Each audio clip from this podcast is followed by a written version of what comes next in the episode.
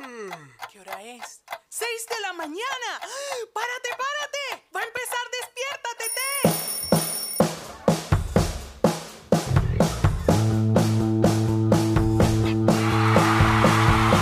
Bienvenido a nuestro programa Despiértate T. Aquí te habla Ramón. Me quiero darte las gracias por escucharnos de nuevo. Gracias por compartir el programa. Para mí siempre es un honor poder estar, brindarte o, hacerte reír durante esta cuarentena loca. Realmente a muchos le ha dado por, por hacer dieta, por hacer ejercicio. Y bueno, mi esposa consiguió unos videos en YouTube que están brutales.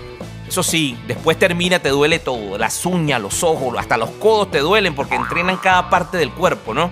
Yo me acuerdo una vez que empezamos con esto de la dieta y a comer sano, qué difícil realmente con tanta información en el internet, en el internet, o sea, ¿quién tiene la verdad, no? Entonces te ofrecen miles y miles de dietas. Te cuento algunas de las dietas que nosotros hicimos cuando comenzamos con este con esta locura. La primera se llama la dieta de la zona y eso es básicamente usted come siete veces al día, como me escuchó, siete veces al día pero en porciones pequeñas, ¿ok? Tú empiezas, en la mañana te comes, bueno, un pedacito de, de queso con medio huevo sancochado y luego a eso le sumas una, un cuarto de rebanada de pan, imagínate tú. Entonces con eso te, te- tienes que llenar. Después el almuerzo y así vas, ¿no? Pequeñas porciones, pero son siete veces al día. La siguiente dieta se llamaba ni una dieta más, ¿ok? Básicamente comías todo lo que querías en la mañana. Te metías un mondongo con una pizza, con una hamburguesa, tres arepas, dos gorditas, tres pequeños, lo que tú quisieras. Y luego, bueno, en el transcurso del día, eh, cuando vas llegando por la tarde, ya no puedes estar comiendo así. Entonces la, la- la teoría era comer como un rey en la mañana y en la tarde te vas en bancarrota. Por cierto, tenía un amigo que se llamaba Luis, y si me estás escuchando, Luis, tú sabes que era así. Él era experto en esta dieta. Él me decía, a la, a la una llegaba con una torta de chocolate y me decía, pero son la una, chancra. Acuérdate que es antes de las dos. Antes de las dos podemos comer lo que, lo que quisiera. Y luego me llegaba otro día, como eso de las dos y media, con otra cosa. No, sé, una pizza gigantesca y me decía, no, bueno, contá que, comamos antes de las tres, todo está bien, porque es antes de las tres. Él era un experto en esto. Si me estás escuchando, Luis, tú sabes que es así. Bueno, un día, de verdad, después de tanto buscar, estábamos cansados ya de tantas dietas estúpidas. Y un día viene mi esposa y me dice, ¿sabes qué? Encontré en internet que Shakira, bueno, imagina, eh, Shakira come sano de lunes a viernes. Y luego en un día, puede ser el sábado, ella viene y come lo que le da la gana. Ella le abre la puerta a la carnalidad, a la gula y a sus secuaces.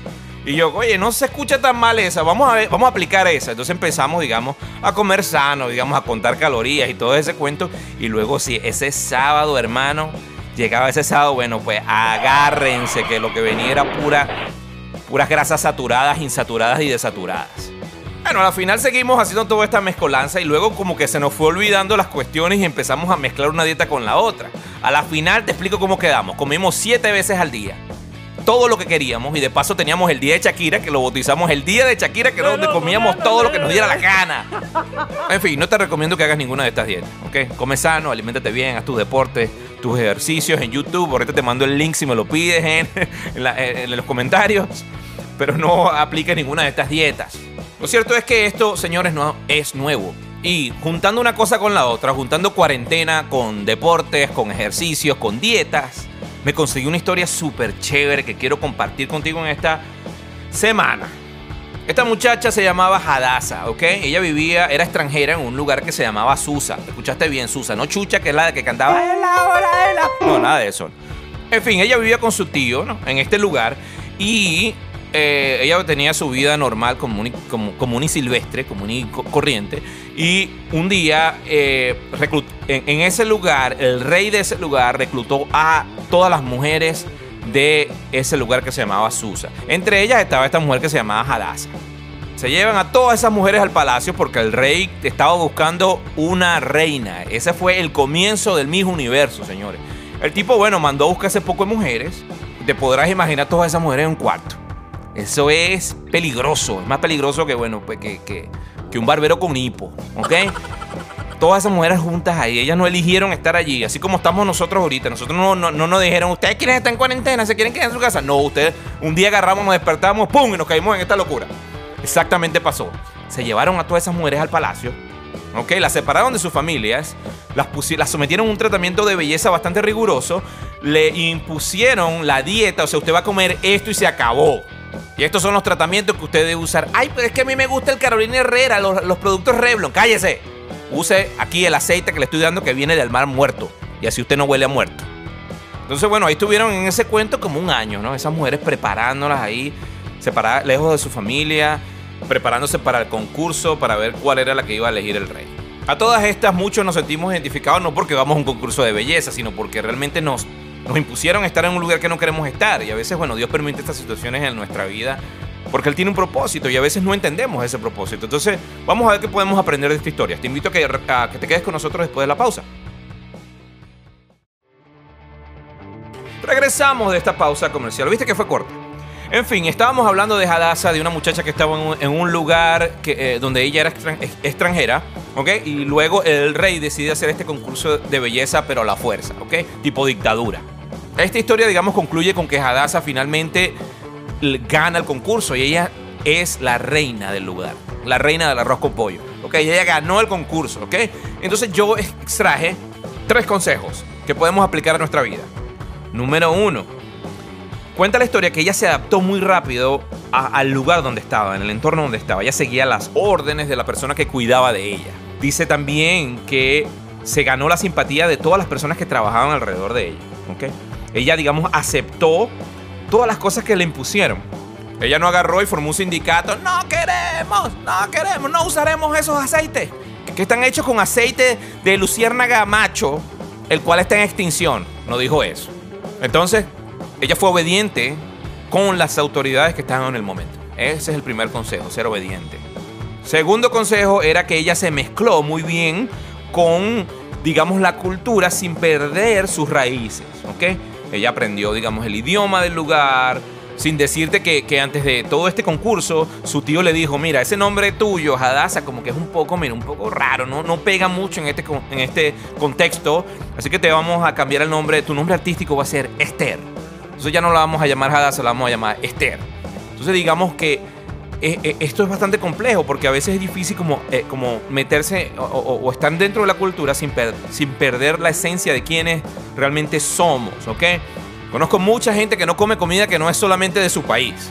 No, es que la comida checoslovaca es mejor que, que- no hay otra. No quiero probar otra porque es la mejor comida del mundo. Entonces que no, no se adaptan a la cultura en la cual están. Entonces siempre están como segregados, siempre se reúnen con las personas de su misma cultura o de, o de su mismo país. Entonces, digamos, ellos mismos se están aislando del, del resto del mundo. Sí, es bueno, es chévere cuando yo me reúno, por ejemplo, con mis amigos venezolanos y hablamos y compartimos y nos reímos y, nos reímos de las palabras que solamente nosotros entendemos, pero realmente nosotros tenemos que compartir con las demás culturas, con los mexicanos, hondureños, americanos, quien sea, que el idioma es una barrera, no importa, aprende el idioma, sale adelante, que vives ya en Finlandia por allá y- y no hablas el idioma, aprende el idioma y comunícate, pero tienes que exponerte, salir de tu burbuja, de tu comodidad y mezclarte con la gente, sin perder tu esencia, obvio.